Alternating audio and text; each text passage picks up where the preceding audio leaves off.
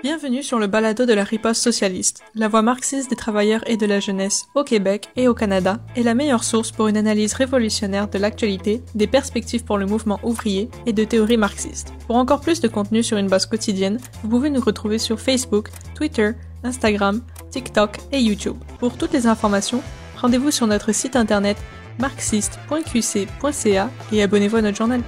D'où vient l'oppression des femmes? Comment y mettre un terme? Cette conférence porte sur les idées des grandes femmes marxistes Eleanor Marx, Rosa Luxembourg, Clara Zetkin et Alexandra Kollontai sur la lutte pour la libération des femmes. Ces dirigeantes socialistes ont toujours lutté pour lier la lutte des femmes à la lutte pour le socialisme. Pour elles, il ne pouvait y avoir d'émancipation des femmes sans l'émancipation de la classe ouvrière et vice-versa.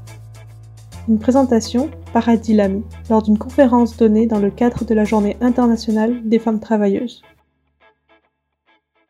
Donc vous l'avez peut-être deviné, mais aujourd'hui je vais vous parler de l'oppression des femmes, euh, mais tout particulièrement de la lutte contre l'oppression des femmes. Pardon. Et on en parle parce que c'est une grande question pour les marxistes et ça a une importance très particulière. Parce que la lutte des classes, en fait, elle ne peut pas être complète sans une lutte générale pour émanciper tous les opprimés et tous les exploités. Euh, pour mieux régner, euh, les capitalistes attaquent souvent les droits et les intérêts des minorités dans telle ou telle société. je ne vais pas citer trop d'exemples, hein, sinon on sera là jusqu'au week-end prochain. Il y a pas mal de choses qui sont passées récemment qui vous ont sûrement amené à être assez en colère pour venir ici un jeudi soir, jaser politique euh, et tout ça. Et euh, l'exemple qui, m'a sauté euh, le plus à la tête quand, j'ai commencé à écrire le, lead-off, c'était l'exemple du renversement de Roe v. Wade aux États-Unis l'année dernière. Donc le 24 juin de l'année dernière, la Cour suprême des États-Unis a officiellement renversé Roe v. Wade. C'est une législation qui, pendant 50 ans, avait rendu l'accès à l'avortement un droit fédéral aux États-Unis. dans le contexte du climat politique qui est extrêmement polarisé autour des guerres de culture aux États-Unis, euh, c'est pas une décision très surprenante. Pourtant, euh, toutes ces attaques contre les droits et libertés de certains groupes et minorités, c'est pas pas une affaire culturelle, ça n'a rien de culturel. C'est parce que c'est dans des périodes de crise économique intense euh, que les capitalistes sortent cette tactique d'aller chercher les couches les plus arriérées de la société pour diviser. Et c'est pas un phénomène récent ou nouveau du tout. En plus, cette attaque à la liberté de la femme, c'est important de le souligner, elle n'est pas forcément générale non plus. Elle affecte surtout les femmes de la classe ouvrière, qui n'ont souvent pas les moyens de prendre un jet privé vers un autre État ou un autre pays qui donne euh, l'accès libre à l'avortement sans conséquence. Et donc voilà, c'est donc euh, à partir de cet exemple, en fait, je pense que c'est pas mal clair qu'il y a un, lien ineffaçable entre la lutte pour les droits de la femme et la question de classe. Euh, c'est un peu le sujet d'aujourd'hui. Bah, c'est ça, les capitalistes, ils n'ont pas forcément les mêmes problèmes que les travailleurs. Hein. Ils ont infiniment plus de moyens. Euh, et entre deux classes qui ont des intérêts fondamentalement opposés, ces contradictions, ils vont se manifester tôt ou tard pour diviser le mouvement féministe. Mais en réalité, euh, ces divisions dont ces féministes bourgeois se plaignent sont surtout des attaques sur les revendications des femmes travailleuses. Et en particulier, une attaque sur les intérêts des travailleuses qui voient le lien entre leurs conditions économiques et leur oppression. Euh, l'histoire d'ailleurs, elle ne manque pas d'exemples de brillantes femmes marxistes qui ont mené la lutte non pas seulement pour l'émancipation de leur sexe, mais pour celui de leur classe tout entière. Et c'est cette tradition euh, que l'on défend ici. C'est une solution marxiste et révolutionnaire qui a été représentée par plusieurs militantes comme Rosa Luxembourg, Clara Zetkin, Alexandra Kollontai, Eleanor Marx ou encore, j'en parlais euh, dans le contexte des suffragettes, Sylvia Pankhurst. En gros, ces femmes, euh, c'était des marxistes révolutionnaires qui sont battus contre le capitalisme. Euh, donc on avait Luxembourg et, Zetkin au sein du, Parti social-démocrate en Allemagne, le SPD, Kollontai qui était une militante importante dans le parti bolchevique en Russie, et Marx et Pankhurst qui, sont, qui ont mené une lutte acharnée pour les idées marxistes en Grande-Bretagne. Euh, donc leur point commun, c'est qu'elles ont toutes lutté avec le but d'organiser les travailleurs dans la lutte euh, contre toutes les formes d'oppression et d'exploitation sous le capitalisme. Euh, on va donc parler dans cette présentation de leurs contributions politiques, les tendances auxquelles elles ont résisté au sein du mouvement, ainsi que les idées qu'elles ont défendues. Je vais commencer par introduire un peu les, les idées qu'elles ont traitées au début du, du 19e siècle, pendant que le mouvement des se répandait. Et, c'est important de le mentionner parce que la lutte pour l'émancipation des femmes, elle a toujours fait partie intégrante du mouvement socialiste. La journée internationale de la femme, par exemple, c'était d'abord la journée internationale des travailleuses. c'est une journée qui a été fondée par des femmes socialistes comme Clara Zetkin, comme, étant une journée de, manif, de manifestation contre l'oppression et l'exploitation de la classe ouvrière. Et je vais revenir sur les détails de sa, création un peu plus tard dans l'IDOF. Mais en même temps que cette lutte socialiste naissait, il y avait une autre qui faisait son, son apparition et se répandait de plus en plus. Il y avait un nombre grossissant de bourgeoises et petites bourgeoises euh, qui se formaient autour de la lutte pour les droits de la femme, et tout particulièrement pour obtenir le droit de vote et une représentation sur la scène politique. Mais par contre, pour la plupart, ça visait surtout à l'obtenir pour des femmes qui possédaient de la propriété privée, donc des terres ou du capital. Et bien que les marxistes n'étaient pas forcément opposés à un avancement pareil, donc l'extension du droit de vote, il y avait quand même une grande séparation entre ce mouvement et les approches euh, des militantes marxistes. Et pour illustrer ça encore mieux, euh, le mouvement des, des, suffragettes est un excellent exemple de cette différence d'approche. Je vais commencer par vous parler d'une organisation qui s'est fondée en 1903 en, Grande-Bretagne par une dame qui s'appelle Emmeline donc c'est euh, la Women's Social and Political Union, donc la WSPU, c'est le diminutif que j'ai utilisé. Euh, en gros, c'était un organe de lutte pour la cause féminine euh, et notamment pour obtenir le droit de vote. Les actions qu'elle menait, étaient assez radicales pas mal. Euh, elles menaient même à des arrestations et des peines d'emprisonnement, mais sans plus, euh, parce qu'elles n'ont jamais mené à une lutte de masse en fait. Au sein de cette organisation, il y avait les filles euh, d'Emeline, donc Sylvia, Christabel et Adela, qui étaient aussi militantes de la WSPU avec leur mère. Et dès le début, on voyait déjà les perspectives de classe qui se heurtaient au sein de cette organisation. Et ça a causé des, tensions assez intéressantes pour nous de, de, remarquer au sein de cette petite famille. Sylvia, par exemple, je vais surtout parler d'elle parce que c'est la plus intéressante. elle, c'était la seule de la fratrie qui était arrivé au lien entre ce mouvement et la lutte générale de la classe ouvrière. Donc elle, elle ne voulait pas que la lutte se, se confinait au petit groupe de la, euh, des militants de la WSPU. Elle voulait euh, faire un lien avec la, la, grande masse des travailleurs. Et en essayant de faire ça, ça l'a menée à, être, à devenir une socialiste convaincue. Elle a compris la perspective marxiste. Elle a compris que si on veut aller plus loin qu'obtenir le droit de vote, et si on veut proprement libérer la femme des chaînes de l'homme, il fallait les libérer tous les deux des chaînes du capitalisme et donc euh, toutes les oppressions et les exploitations qu'il engendre. Et pour cela, elle avait bien compris qu'il fallait une, mobilisation de masse et euh, qu'il fallait présenter une perspective de classe à cette masse ouvrière euh, dont elle voulait obtenir le soutien dans, dans la lutte. elle combinait alors des actions que la WSPI faisait régulièrement, donc des actions de désobéissance civile à une mobilisation de la WSPU dans la lutte des travailleurs, donc parmi les syndicats et les organisations ouvrières. Elle voulait, euh, c'est une citation, non pas un militantisme plus sérieux pour quelques-unes, mais un appel plus grand aux masses à joindre la lutte. Et ça, c'est un tournant qui n'a pas trop plu à sa mère et ses sœurs. Euh, elles étaient contre cette union. Elle voulait, euh, en fait, en quelque sorte, garder la lutte des femmes indépendantes des autres luttes, et particulièrement indépendantes des luttes syndicales et sociales comme quoi, ce mouvement, ça concernait que les femmes, que les hommes et la masse non militante n'étaient pas du tout concernés. Mais euh, Sylvia, elle, par contre, elle voulait que euh, la WSPU soit une organisation socialiste. Et elle parcourait la Grande-Bretagne pour euh, obtenir le, soutien qu'il lui fallait pour mener cette lutte. et ça, ça lui a valu, entre autres, une expulsion de la WSPU en 1914. Ça, ça, ça s'est produit après qu'elle ait pris la parole à une rencontre socialiste et syndicaliste en soutien aux révolutionnaires irlandais Jim Larkin. Ça, ne s'arrête pas là. Euh, si on observe les politiques que la WSPU a adoptées par la suite, les différences d'approche deviennent encore plus claires. Euh, donc après le déclenchement de la Première Guerre mondiale, qui était euh, de fond en comble une guerre impérialiste, la WSPU a abandonné tous ses moyens de pression. donc elles se sont mises à défendre fermement le gouvernement britannique qu'elles défiaient auparavant. elles sont mises à défendre l'effort de guerre. D'ailleurs, le, le, Premier ministre britannique avait personnellement sollicité ces dernières, Emeline et ses filles, euh, pour, euh, pour financer leurs manifestations pro-guerre. Et ces manifestations, euh, elles les ont organisées autour du slogan Nous demandons le droit de servir.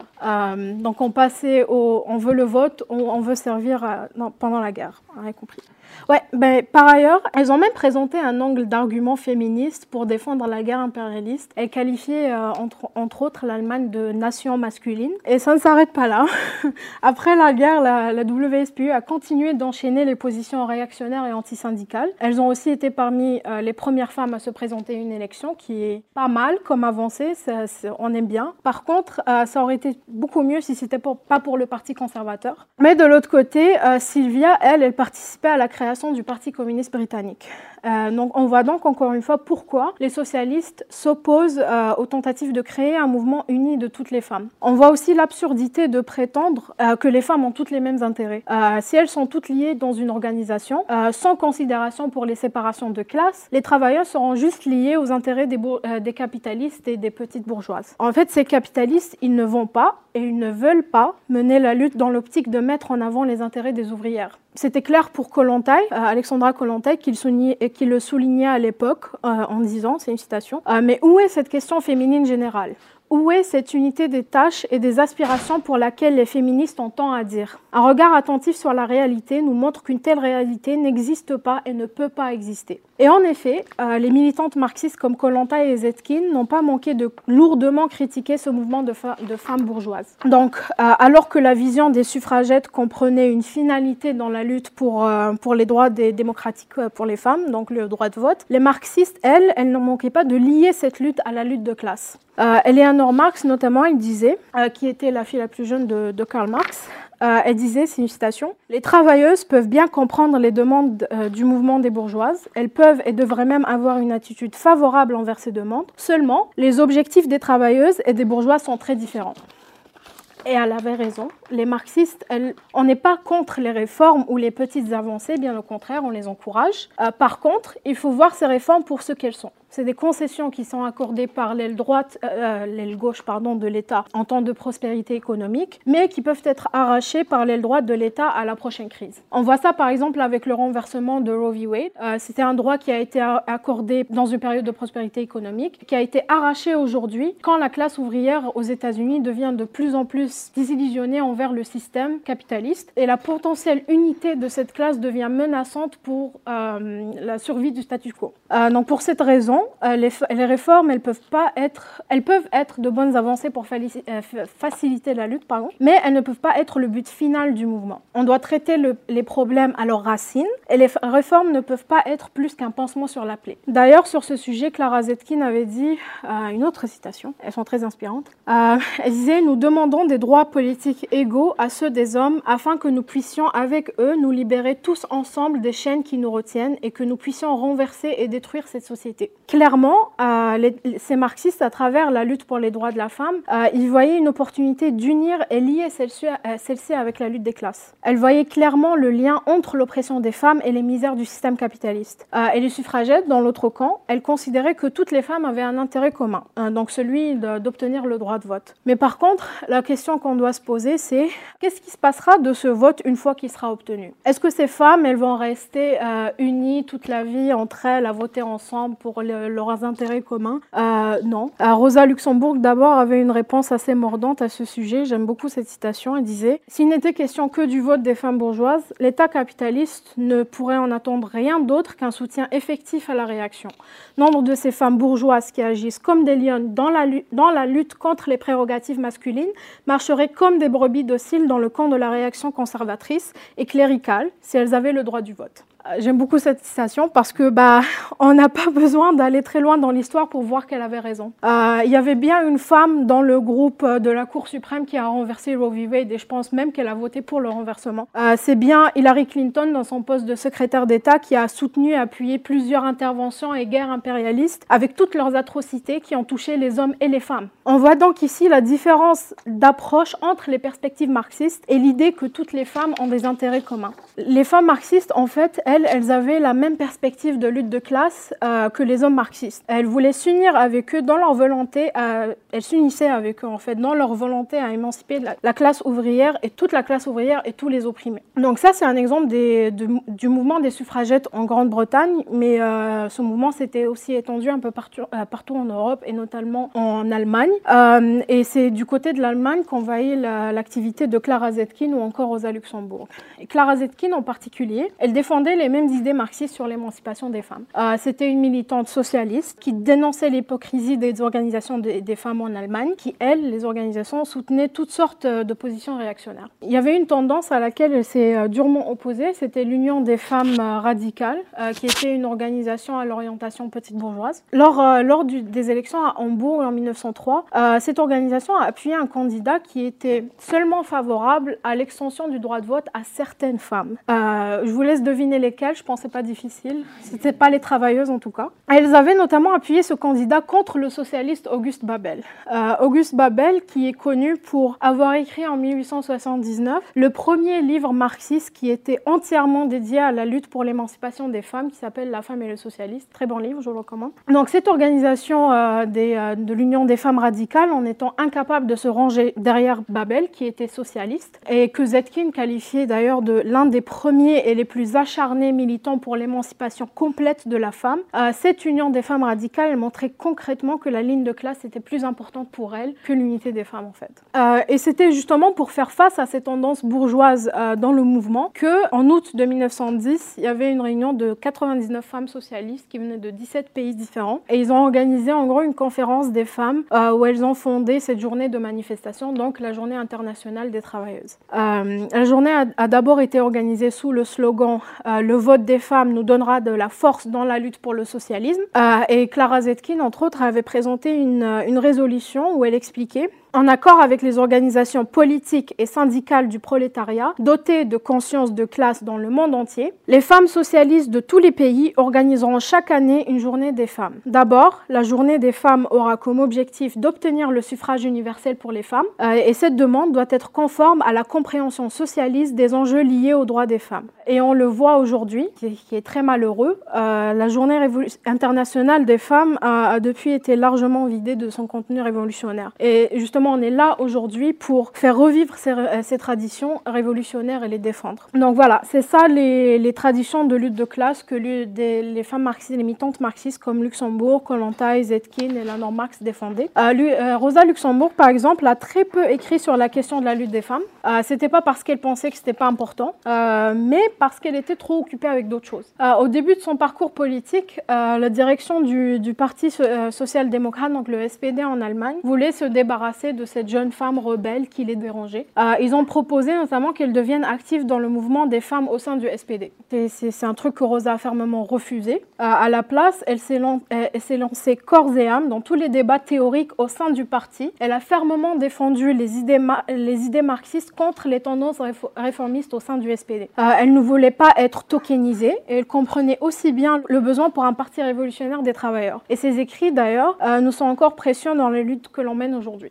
Elle, pour Rosa, comme pour Kollontai, comme pour Zetkin, encore Marx, euh, la lutte pour l'émancipation de, la femme est fondamentalement liée au besoin d'émanciper la classe ouvrière à travers les séparations de classe, euh, à, travers les séparations de sexe, de race ou de sexualité, des chaînes et de la misère du capitalisme. Ce serait presque, en fait, ce serait presque une injure de réduire les idées de ces militantes et leur héritage à la lutte pour les droits démocratiques pour les femmes, ou juste pour le droit de vote ou euh, l'égalité devant la loi. Parce que leurs idées, elles allaient plus loin loin. Et leur travail était bien plus acharné pour l'unité de la classe ouvrière et pour défendre les bonnes idées du marxisme. Donc maintenant qu'on a considéré ces exemples de, des tendances auxquelles ils ont lutté contre, oh, il est clair maintenant que la possibilité euh, d'unir une lutte à travers les séparations de classes sans un sacrifice total des intérêts de la classe ouvrière, c'est une affaire délicate et même utopique. Euh, mais à part ça, on doit se demander, on doit clarifier quelle est la, la perspective marxiste. Comment on lutte et qu'est-ce que le socialisme peut apporter aux femmes? En fait, c'est moins une question de ce que le socialisme peut apporter aux femmes seulement, et plus une question de ce qu'on peut changer pour tous les travailleurs du monde, incluant tous les opprimés et tous les exploités. Obtenir l'émancipation des femmes, euh, sans celle des autres exploités et les autres opprimés et vice-versa, euh, ne vaudra pas grand-chose tant que la source de l'oppression et de la misère est la même, et qu'elle reste invaincue. D'ailleurs, que vaut la liberté d'un si celle de l'autre est toujours oubliée? Mais surtout, quelles sont les racines de toutes ces formes d'oppression? Parce qu'on a dit qu'on voulait traiter le problème à sa racine. En fait, l'oppression des femmes tire ses racines de la société de classe. Et ça, c'est quelque chose que Frédéric Engels, qui a accompagné Marx dans une grande partie de ses écrits ainsi que dans son activité politique, euh,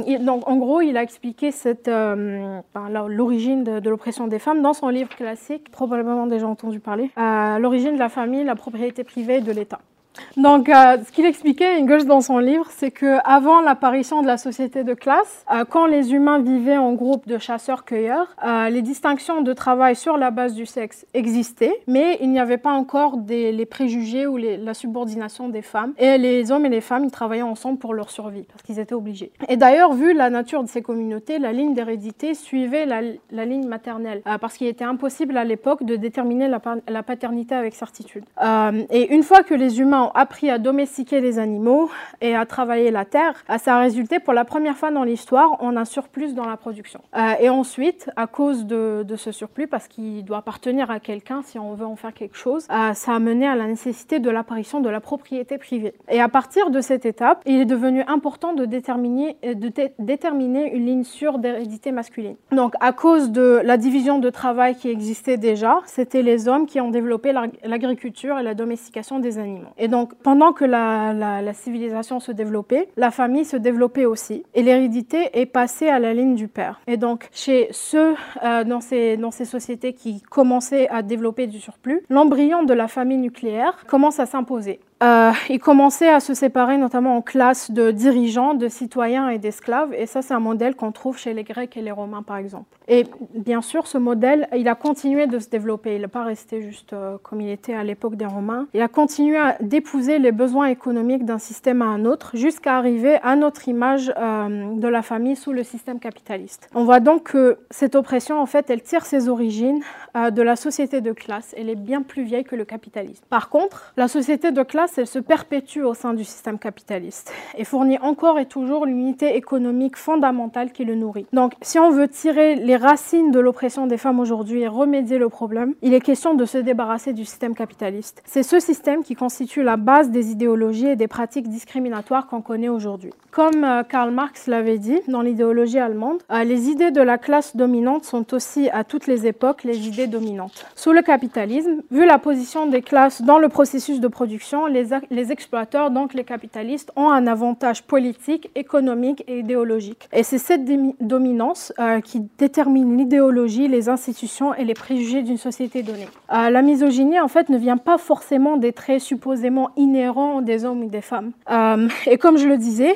le capitalisme repose surtout sur la famille comme économique primaire et il repose donc sur l'oppression des femmes pour soutenir son exploitation. Pour expliquer ça un peu plus clairement, je vais vous donner la la journée modèle d'un travailleur. Donc, après une longue journée de travail, un travailleur, il rentre chez lui, il a besoin d'être nourri et que son foyer soit entretenu entretenu. Pardon. Euh, ce travailleur, par contre, euh, il ne pourra pas travailler toute sa vie. Il lui faut une relève. Donc, il faut une prochaine génération de travailleurs. Il est donc vitalement nécessaire pour la continuité de la vie économique que la classe ouvrière se reproduise. Euh, et cette nouvelle génération de travailleurs doit être d'abord créée, puis élevée, puis éduquée, puis formée. Pendant des siècles, ce processus a été inculqué à la femme au foyer. Et même après l'entrée en masse des femmes au milieu de, au milieu de travail, elles, elles ont continué d'être obligées de, porter ce fardeau. Pour une femme travailleuse, mettre un enfant à la crèche pendant sa journée de travail, c'est pas forcément abordable financièrement. Surtout que les services sociaux qui justement prennent la délégation de ces tâches domestiques sont souvent les premiers à être coupés en temps de crise. Et même si elle, elle a la possibilité de prendre les enfants et la maison en charge, c'est en plus de son travail salarié. Donc ça devient une autre lourde charge à ses pieds. Et ça, et ça, ça impose à partir d'un certain seuil une dépendance économique. Et ça, ça mène souvent à des conséquences sociale. Par exemple, c'est cette euh,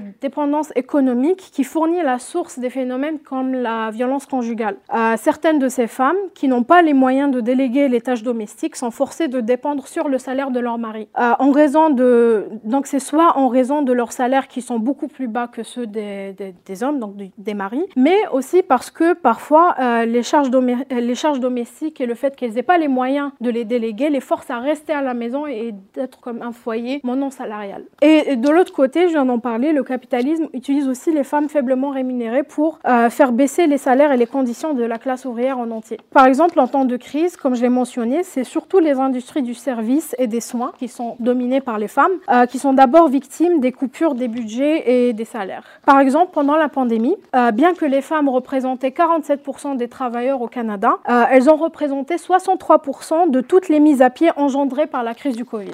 Voilà, donc ces mesures d'austérité qui sont imposées pendant euh, les, les, temps de crise, elles vont d'abord toucher les travailleurs les plus démunis et les plus exploités, et c'est leur exploitation qui génère le plus de profit pour les patrons. Et parce qu'ils sont plus rentables pour les patrons, euh, parce qu'ils sont, ils sont obligés d'accepter des salaires bas, plus bas que les autres par nécessité, les patrons utilisent ces salaires comme référence pour les travailleurs soi-disant mieux payés, pour stagner les, les salaires de tous les travailleurs aussi. Donc ces marxistes comme Kolanta et Zetkin ou Luxembourg argumentaient en faveur du socialisme et donc d'une société libre des chaînes du capital qui agirait pour le bien de tous et non pas pour le profit de certains. Et ça, ça nous permettra entre autres de socialiser le travail domestique et ça, mettra, ça pourra mettre un terme à l'exploitation par le travail salarié. Ça va mettre un terme.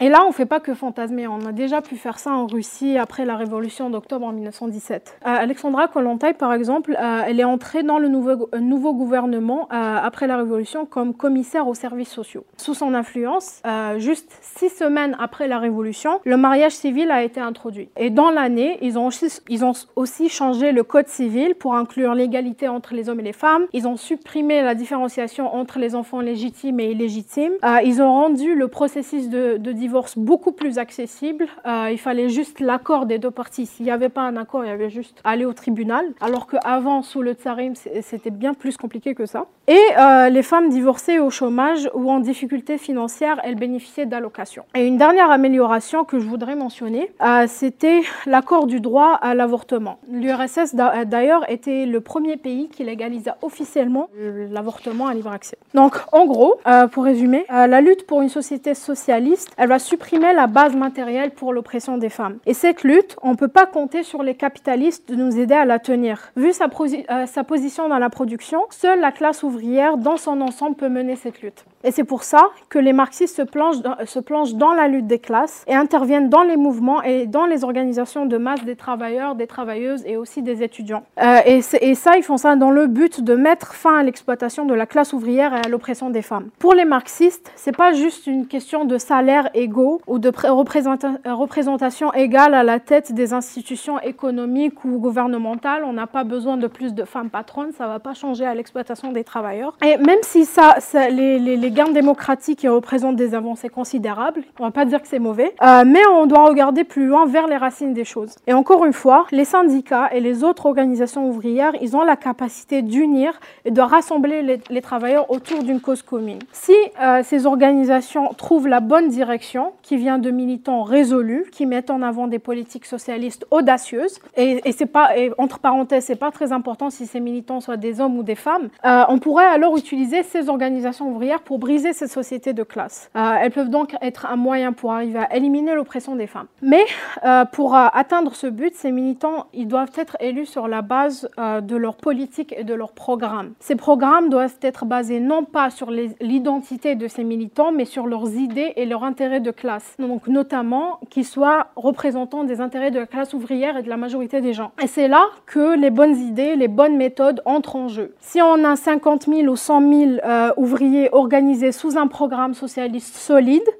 en fait, ces ouvriers-là qui sont organisés, unis, ils sont infiniment plus puissants qu'une poignée de bourgeois ou de capitalistes qui sont tout aussi organisés.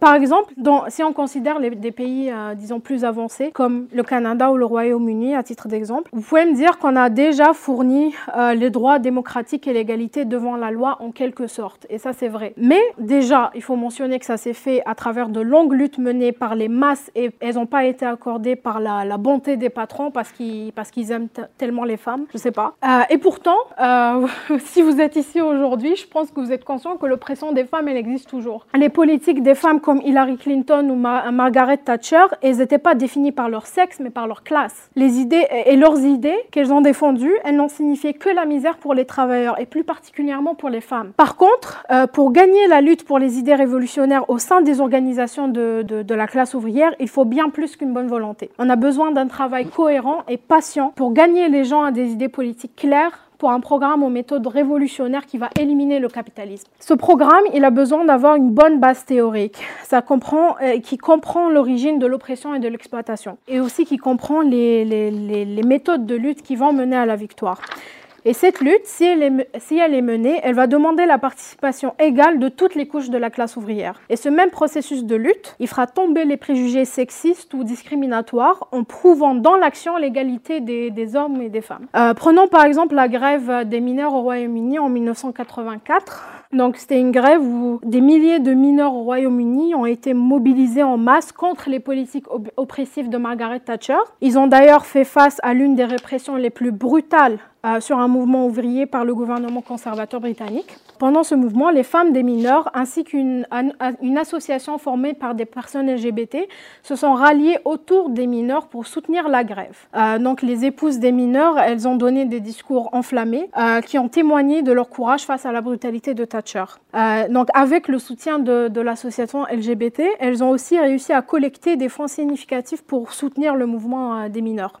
donc après cette preuve incroyable de solidarité, l'organisation des mineurs, même si elle était dominée par les hommes, elle a voté pour enlever les, relents sexistes de leur documentation syndicale. Euh, et par la suite de la lutte, l'organisation des mineurs a même envoyé un contingent pour les manifestations de la fierté. Donc les femmes et les personnes LGBT euh, à l'issue de cette lutte, elles sont devenues, elles ont été menées à être vues comme des, euh, des militantes prolétariennes ardentes qui commandaient le respect dans leur demande pour l'égalité de traitement. Et ce respect, il n'a pas été atteint simplement en parlant du sujet, mais en construisant activement une organisation d'hommes et de femmes de la classe ouvrière en lutte pour leurs droits. Euh, et ce genre d'unité de, classe, c'est le plus gros cauchemar des patrons et des capitalistes. Euh, elle brise les divisions entre les travailleurs et elle met en avant leurs intérêts communs et, elle met en avant le fait qu'ils ont tous un ennemi commun, qui est l'exploitation sous le capitalisme. Quand on comprend ça, euh, on comprend tout de suite pourquoi ici au Québec, on nous saoule avec tous ces faux débats sans fin autour du maléfique chemin Roxham ou l'effrayant droit d'une enseignante à porter un voile. Et, ça, et ça ces débats, ces faux débats, on, en entend parler à chaque fois, à chaque crise économique, à chaque fois qu'il y a une, une, lutte des travailleurs qui démarre, et ainsi de suite. Euh, donc il faut absolument qu'on construise les forces du marxisme. Il faut qu'on construise ce mouvement ouvrier. Euh, on a besoin pour, et on a besoin d'une organisation révolutionnaire de masse qui peut unir ces travailleurs et les mener à la victoire. Et c'est cette organisation qu'on veut construire ici avec la riposte socialiste. Une organisation qui va pouvoir gagner les travailleurs à la lutte pour le socialisme et un monde meilleur. Mais pour faire ça, on a bien du pain sur la planche. Euh, et c'est pour ça qu'on mène cette lutte acharnée pour les idées marxistes et pour défendre les traditions socialistes dans le mouvement ouvrier euh, et dans le mouvement contre l'oppression en général. Aujourd'hui, le 9 mars, c'est pas le 8 mars malheureusement, on défend particulièrement les racines socialistes de la Journée internationale des femmes travailleuses. Si on veut changer le monde, on doit le comprendre. Et ça, ça nous demande d'apprendre de ceux qui sont venus avant nous, et ce dans tout leur essence révolutionnaire. Et ça, c'est ce qu'on doit aux idées d'Alexandra Kollontai, Rosa Luxembourg, Clara Zetkin ou encore Eleanor Marx et toutes ces militantes marxistes qui sont battues pour inclure les femmes dans la scène politique, en gros. Euh, donc voilà, en avant pour le socialisme.